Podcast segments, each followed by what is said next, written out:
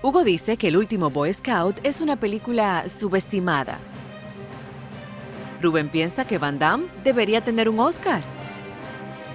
Pues como nadie quiere hablar de cine con ellos, decidieron crear este podcast. Érase una vez en el cine.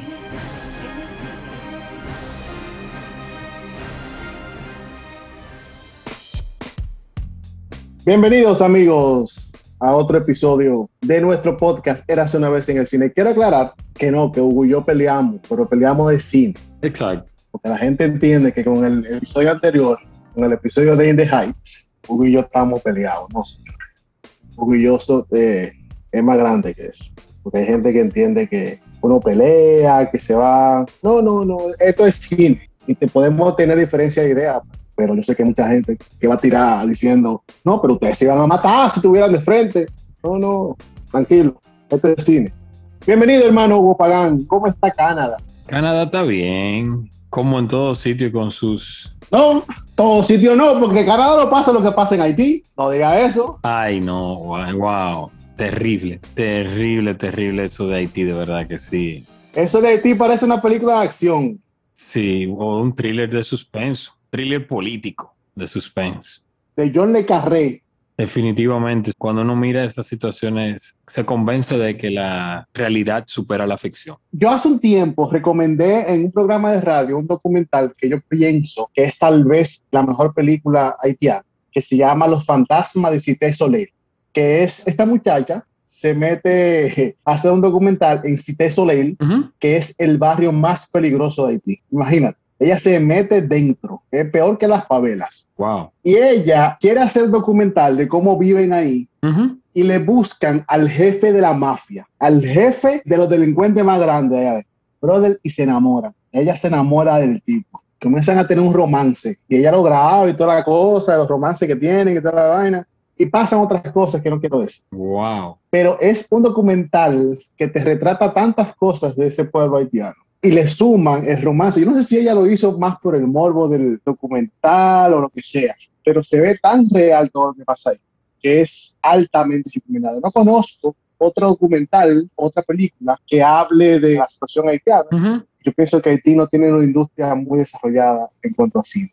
Bueno, no te voy a mencionar uno de la industria haitiana como tal. Sí te puedo mencionar un documental dominicano que trata esa realidad y es Bajo las carpas de Joanne Gómez Terrero, cineasta dominicana, que mm, se trasladó allá posterior al terremoto del año 2010, de enero 12 del 2010. Luego de ese terremoto fatídico, Joanne se trasladó allá meses después y rodó la realidad de todas esas familias que todavía viven bajo carpas que estableció las Naciones Unidas y otras ayudas o naciones que fueron a ayudar luego del terremoto. Y es una realidad muy cruda. Y creo que el trabajo de Joanne es un trabajo muy digno, de los mejores documentales dominicanos que he visto. Yo no lo he visto. Me había escuchado de él. Sí, te voy a conseguir un link porque recuerdo que lo vi en dos ocasiones, una vez en la Cinemateca Dominicana y otro en una presentación especial, pero es un documental cine de guerrilla. Ella se trasladó allá de manera obviamente sin permisos, porque imagínate conseguir un permiso para rodar Y en ese momento, imagínate. en ese momento y ella rodó básicamente de manera cine de guerrilla, con una cámara escondida, de manera subrepticia ahí, todo así, pero muy impactante. Yo también, bueno, lo que pasa es que este que yo vi es filmado en Dominicana, que es Muerte por Mil Cortes. Claro, Me gustó muchísimo ese documental y también, obviamente, para mí, sí, la mejor película dominicana donde el protagonista son haitianos, que es Jan Gentil. Jan Gentil. Yo pienso que Jan Gentil, hasta la fecha, junto casi, casi con Cocote, es para mí la mejor película de República Dominicana. Filmada y hecha en República Dominicana. Ahí estoy de acuerdo contigo. me gusta porque es una especie de documental ficcionado. Incluso no hay diálogos, hay pocos diálogos. El que hace Jan Gentil se llama Jan Gentil Jimmy, que él hace del mismo básicamente. Así que para el público, si no han visto este trabajo, son todos altamente recomendados. Sí, el trabajo de Laura Amelia Guzmán e Israel Cárdenas es un trabajo de un alto calibre y Jan Gentil, como tú dices, retrata esa dualidad, la dualidad dominico-haitiana y eh, obviamente nos muestra parte de la realidad haitiana desde los ojos dominicanos.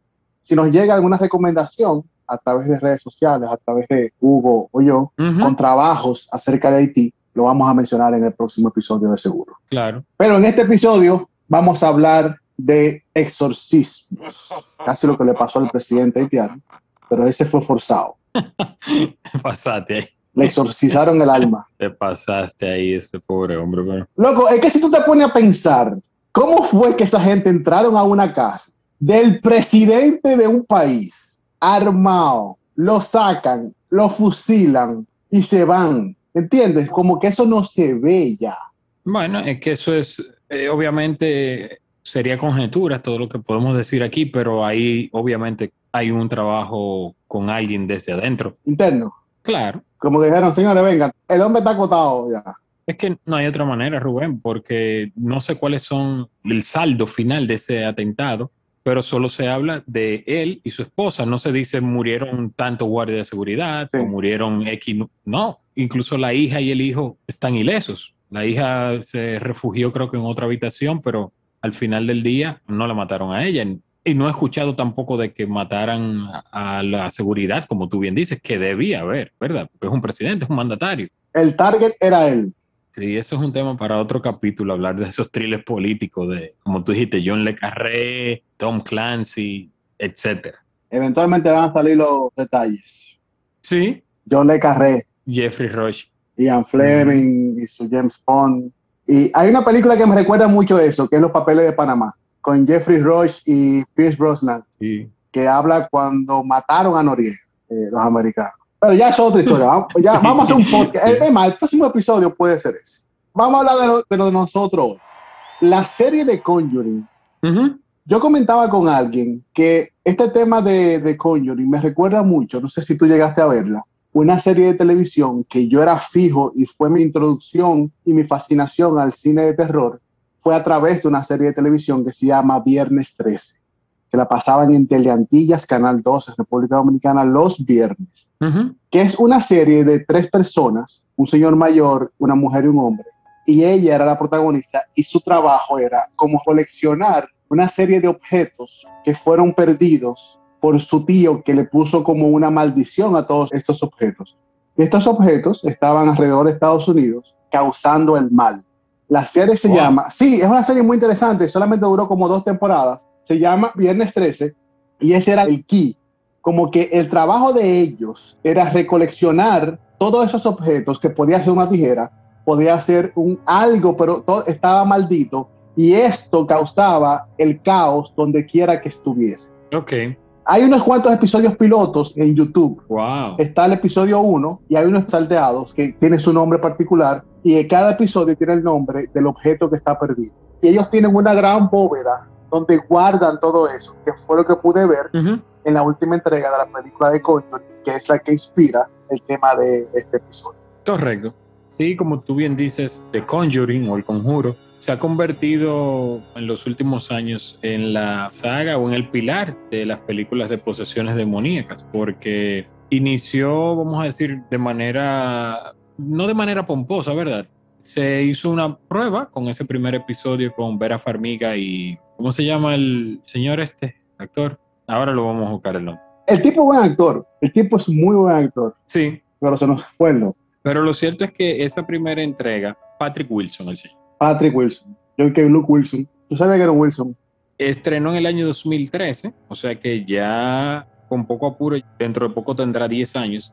James Wan fue el director de la primera y fue bastante efectiva. Yo diría que, como suele suceder, hay excepciones obviamente, pero de esas trilogías regularmente las primeras partes suelen ser las más concisas, las más contundentes.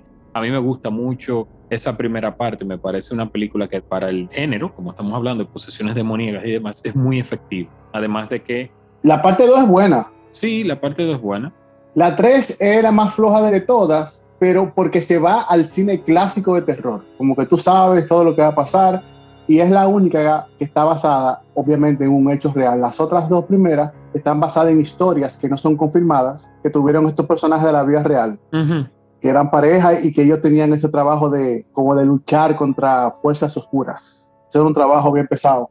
como tú bien dices, creo que si hay un valor que tiene la última, sería desde el aspecto no cinematográfico, sino más bien legal, porque me parece súper interesante, como tú dices, esta película que se inspira en una historia real de un joven que cometió un asesinato y la, vamos a decir, el atenuante que utilizó el abogado defensor fue que él estaba poseído por el demonio. Entonces decía... Así se llama la película, The Devil Made Me Do It, el diablo me hizo hacerlo. Correcto, entonces, ¿cómo ellos hacen que el juez o el tribunal acepte la idea, la concepción, la existencia del demonio? Dicen, si ustedes permiten que uno jure sobre la Biblia y reconocen la existencia de Dios, ¿por qué no reconocer la existencia del demonio que está en la Biblia donde ustedes están jurando? Entonces me parece interesante porque siento un precedente legal este hecho en el que se basa la película y como tú bien dices, estoy de acuerdo, es una película que se nota muy trillada. El estilo narrativo de esta película última es el clásico lo que conocemos de que sabemos qué va a pasar y como que todo lo que pasa, como que lo interesante de The Conjuring, de la primera, y lo que ha creado James Wan es un universo, porque hay películas que se han derivado de personajes dentro de las películas. Tenemos la película de la monja, que se deriva de la segunda película, tenemos Annabelle, que se deriva de la primera película, tenemos La Llorona, que se deriva de la segunda película. Y es seguro que de esta tercera película van a salir el personaje de la mujer esta, que es medio creepy, y que me gustaría ver algo de ella, como que de ese personaje está medio creepy. Pero James Wan se ha convertido en el maestro moderno del cine de terror, porque él empezó su carrera haciendo la saga Saw. Recuérdate que él dirigió la primera película de Saw en el 2004. La mejor. Sí, la, por mucho. Aunque me gusta mucho la 3, pero creo que la primera es la mejor. Y él también creó el universo de Insidious. Que es otra de posesiones demoníacas.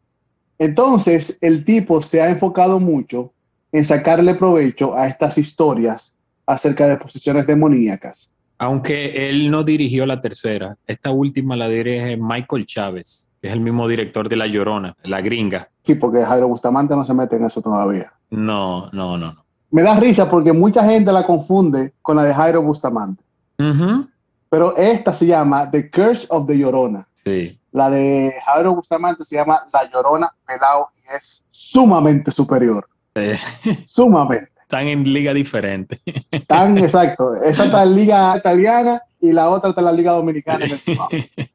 Pero vamos a hablar, vamos a hacer una rápida recopilación de nuestras películas favoritas acerca de posesiones demoníacas. El cine de terror, el género del terror, ha sido tan amplio y hay una cierta confusión porque cuando la gente me habla del género, el género es terror y tiene varias ramas. El horror es un subgénero del terror. Porque lo que yo le he explicado a mucha gente, cuando algo es horror, es algo que te asusta, hay un ente que te asusta, hay algo que te da horror. Y eso es lo que viene con las películas de Freddy, con las películas de Jason, con las películas donde hay algo, un ente que te está dando horror. Con el terror pueden ser muchas cosas porque es un sentimiento.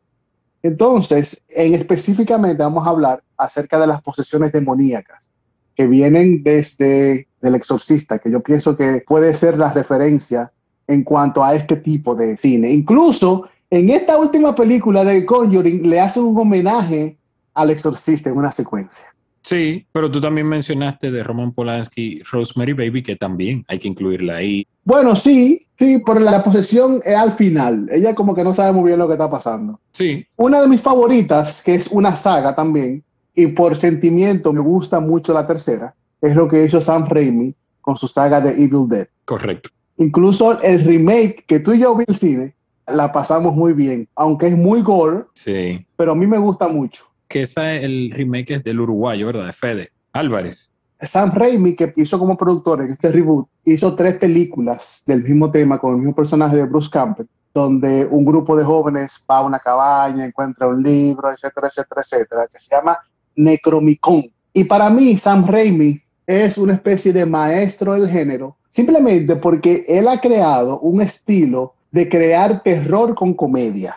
Porque también una de mis favoritas, que es Drag Me to Hell, es dirigida por él y es su última película como director, hasta que lo veamos ahora ya metido en Marvel con la nueva película de Doctor Strange. Él le creó esta narrativa de crear un poquito de comedia, pero asustarte. Y en la tercera parte de Evil Dead, que es Army of Darkness, este tipo va al pasado con una serie de cosas y pelea con un Army of Dark, como de muertos y cositas así. Y yo me la encontré tan divertida, me acuerdo cuando la vi cuando tenía 12, 13 años, que es una de las pocas películas que me robé del videoclub.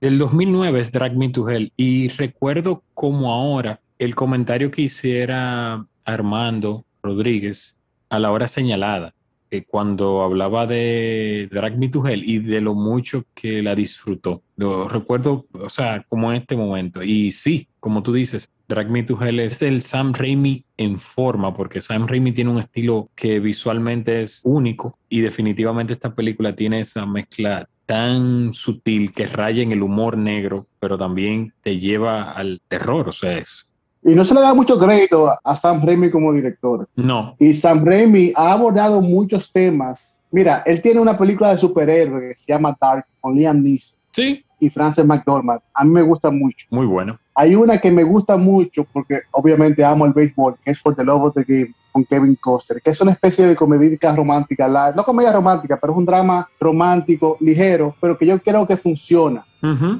él le dio santo y seña a lo que hoy tenemos como género de superhéroes, con sus primeras dos Spider-Man, que hizo que como que le dio el tono oscuro al personaje que nunca se le había dado a el Arachnid. Pero ahí está, la saga Evil Dead, la saga Conjuring, el cine de terror ha dejado muchísimo dinero y más este de posesiones demoníacas. Seguimos, Hugo. Bueno, hay que mencionar al fallecido recientemente Richard Donner, que en el 76 hizo The Omen, que más demoníaco de ahí no se puede pedir, porque estamos hablando de un niño que se presume Demian. que es el, anticristo puro con un Gregory. Y creo que fue la última película de Gregory Peck. Gregory Peck y Lee Remick en ese dúo ahí protagonizando que definitivamente The Omen tiene que ser una de las películas que siempre se pone sobre el tapete cuando se habla de posesiones demoníacas. Junto al exorcista, creo que en esa década de los 70 marcaron un antes y un después, porque tú mencionaste al exorcista de William Fredkin y es una película que de alguna manera sentó bases para todo lo que siguió después, o sea, cambió el género también piensa que se hizo Poltergeist a principios de los 80 y que fue también una película que tuvo mucho éxito comercial, que hicieron como tres secuelas, pero Spielberg dijo, yo me voy a quedar aquí en la primera, yo vendo los derechos para que ustedes sigan haciendo su desastre. Pero Poltergeist también, junto con todas esas películas que hicieron en los 70, porque recuérdate que ese tipo de cine en los 70 era visto como tipo B.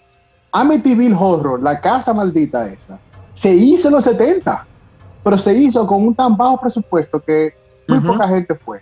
Muchísimas películas que estamos viendo ahora de terror se hicieron en los 70.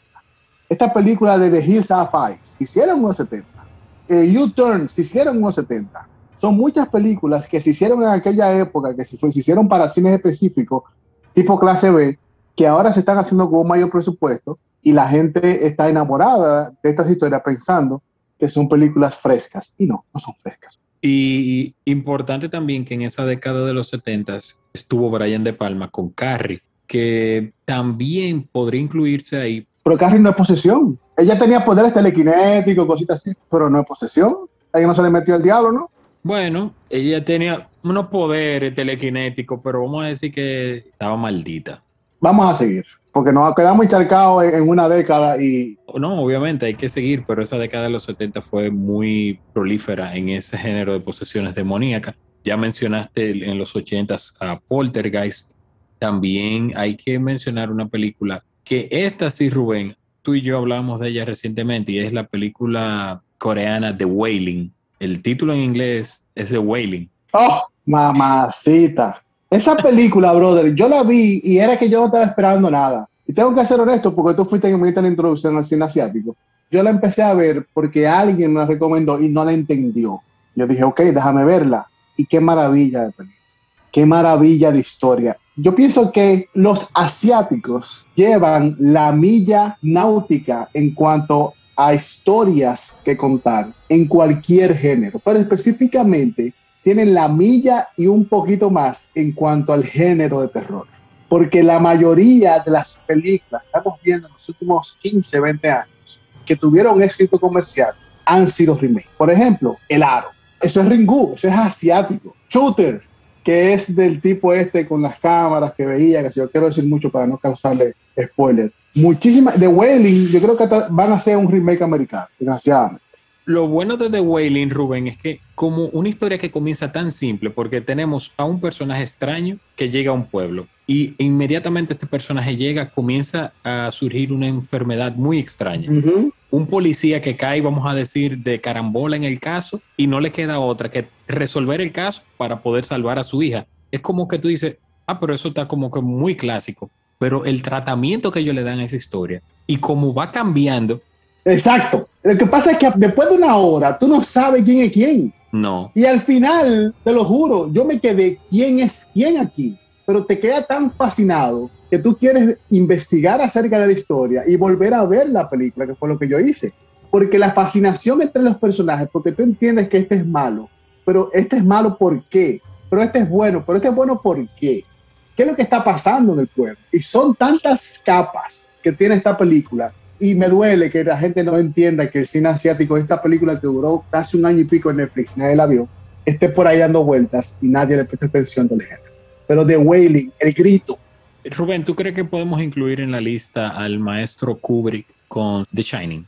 No, porque yo pienso que Jack Torrance lo que tal se volvió loco, no se le metió nada. Pero recuerda que el hotel, o sea, el resplandor, es eso que hay en el hotel que te transforma, porque él sí está el elemento de que desde el punto de vista más... Pero además fue él que se transformó. Sí, pero a él fue que le afectó. Pero lo que te digo es que ahí en el hotel hay algo. Porque recuerda que luego en la secuela, que a ti te gustó... La de Iwan McGregor, Doctor Sleep.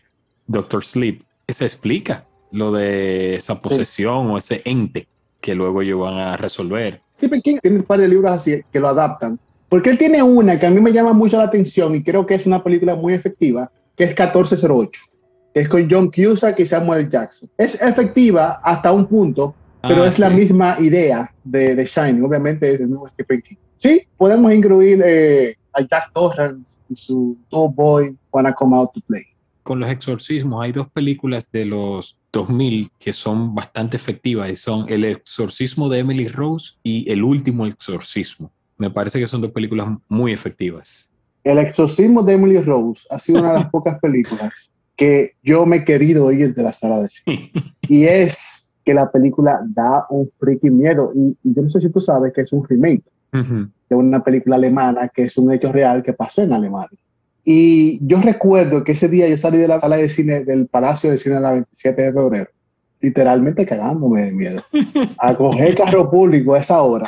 Y yo llegué a mi casa, compadre, a las 12 de la noche y yo me levanté sin ningún motivo a las 3 de la mañana. Y el que ha visto la película entiende lo que yo estoy diciendo. Con la otra película, y yo he visto otra vez el exorcismo de Emily Rose. Obviamente ya yo sé lo que pasa, pero esa secuencia donde ella está mencionando todos los demonios que tiene adentro, y al final ella dice quién es que está gobernando eso. Yo dije, patica, ¿para qué te tengo? Corriendo, le puse pausa y la quité. Y la otra del exorcismo yo le iba a mencionar, hay una serie de películas que salieron entre 2000 y 2010 que son los found footage. El found footage style, como que encontraron la cámara que empezó con aquella Blair Witch Project y empezó más para atrás con Holocausto Caníbal, que fue ya en los 70 también. Pero esa es otra historia porque es una de posesión. Pero con Paranormal Activity se hizo muchísimo dinero con nada prácticamente. Correcto. ¿Dónde está Oren Peli? Déjame ver qué está Oren Peli. Oren Peli tiene una película interesante que me hizo creer mucho con Mila Jovovich acerca de unos extraterrestres. Yo me la comí esa, que se llama como de séptimo sentido, una cosa rarísima. Pero Oren Peli fue el creador de esta saga de películas, Paranormal Activity, que se hicieron cinco películas. Y yo pienso que las cinco funcionan.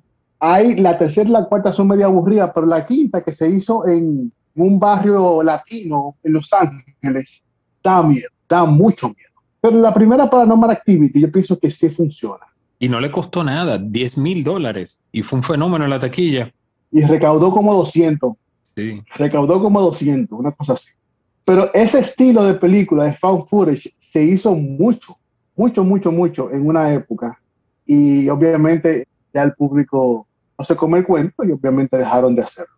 Sí, y The Blair Witch Project también explotó una estrategia que fue más de mercadeo fue una estrategia más mercadológica que le fue muy bien. en el sentido de lo que tú dices, juntaron el hecho del found footage, que pareció una película de, material que fue previamente grabado y encontrado, y con eso hicieron unas campañas virales que funcionaron a la perfección. También otra película que le fue muy bien en la taquilla.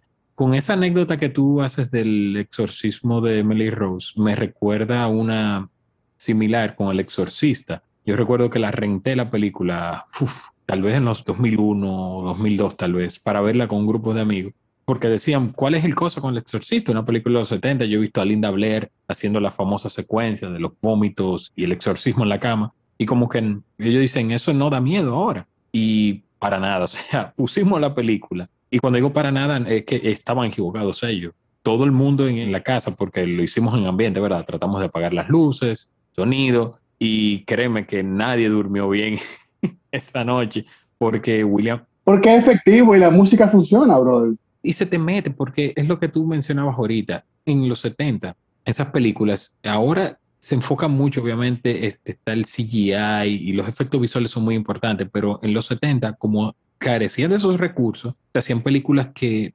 psicológicamente te trabajaban. Esa de Omen, El Exorcista, son películas que te trabajan mucho la parte psicológica antes de llegar. El preámbulo psicológico es muy fuerte. Rosemary Baby. Es una película que te atormenta psicológicamente hasta que llega al punto del desenlace. Brother, la que tú y yo vimos en el cine, que casi nos abrazamos. The, The Woman in Black. The Woman in Black, con Harry Potter. Exacto, que esa es más de espíritu, ¿verdad? Pero también es una, un demonio. Una posesión. Sí, es un demonio. Hay una bien mala, Rubén, que recordaba yo hoy cuando pensaba en este tema y es de los 80 y es Pulse. Yo no sé si tú recuerdas que es la electricidad. ¿Cómo mala? Pulso pulso, ¿tú te acuerdas que es una electricidad?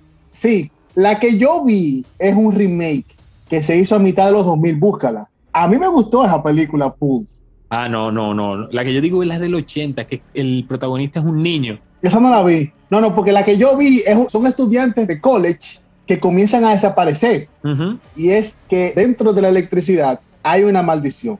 Ah, esa es del 2006, la que tú dices. Sí. Con Christine Bell. Ajá que era la eterna promesa, Christine Bell. La que yo te dije de los 80. Tú nunca viste La Noche de los Demonios del 88. ¿Y tú sabes cuál estoy pensando? Christine, el carro maldito. Sí, es una posesión demoníaca también. Christine, muy, muy, muy, muy, muy efectiva película y un clásico. Pero esa que yo te digo, mira, era la electricidad, era un ente, o sea, la electricidad tenía inteligencia. Entonces se iba cambiando de casa en casa en un barrio e iba haciendo que las personas cometieran hechos, se suicidaran o hicieran cosas. Y daba una escena muy icónica que recuerda a Poltergeist, porque hay una televisión como con estática y la televisión como que te escanea la cara y te hacía hacer cosas. Pero, o sea, en resumen, la película es mala, pero la recuerdo porque la vi un montón de veces en los 80 y la daban en Telecable Nacional sin parar. Y recuerdo como ahora que la escena final de un señor con un hacha tumbando un poste de luz para que el transformador cayera y se muriera. Y yo, ¿cómo tú matas la electricidad? Pero el Pulse, la versión nueva, la que se hizo en el 2006, a mí me gusta. La encontré muy buena. Hay una que no sé si viste en el 87, que es con Isabela Yanni y Sam Neill. Se llama Posesión, que es del director Andrés Zulawski. Que Isabela Yanni se gradúa como actriz en esa película. Posesión, claro esa película yo tenía rato que no la veía. Y qué sé yo, como que sí creo que es una película que funciona mucho. Y dentro del cine de posesión, porque usualmente no vemos la calidad de las actuaciones de esta película, pero yo creo que Isabela Yanni se gradúa. Sí, sí, Hay una secuencia muy buena que yo puse en redes sociales, donde ella en un proceso de unos 20 segundos tiene un cambio en su cara, un cambio de energía. Y eso solamente ocurre cuando tú eres una gran actriz o bueno, ya lo era, porque ya creo que se retiró la señora Isabela Yanni. Hermosa mujer. Lo que no le perdono es que hayan hecho el remake de Les Diaboliques con Sharon Stone, que son películas que no tienen que hacerse Ay, sí. Esa de las recientes. Vamos a ir con una que es Hereditary, que me gusta mucho, de tu amigo Ari Aster. 2020. De las recientes, sí. Esa yo creo que ahí se puede incluir porque Hereditary hay un rito, una especie de rito bueno, pero hay un rito que invocan a algo ahí, hay una posesión, o sea, el, chamaquito se le mete un demonio adentro. Recuerda lo que pasa con la niña, que aunque él no es el culpable directo, él estaba como poseído en ese momento. Está muy cruel. Oye, ese meme que hay de que, de, que yo, mis planes y el Pablo Luz. sí, es un, es un meme muy cruel. Y yo creo que Suspiria, la de Argento no tanto, pero yo creo que la nueva, esta versión de Luca Guadagnino del 2018, Suspiria, sí tiene elementos de posesión de demonios. Y a mí me gusta más el remake que el original, de hecho. Es que Dario Argento nunca fue un gran director así de crear narrativa y, y Guadagnino es genial en eso. ¿Qué tú crees, Constantín, Keanu Reeves? Claro, sí, sí, sí. Constantín es obligatoria porque Constantín lucha contra el mismo demonio. Ahí también tú puedes incluir End of Days de tu amigo, de cómo se llama, de Arnold Schwarzenegger, End of Days. ¿No recuerdas esa película que Que con Gabriel Byrne. Gabriel Byrne? Hay una película latina, española, genial. La primera para mí es genial, que se llama Rec.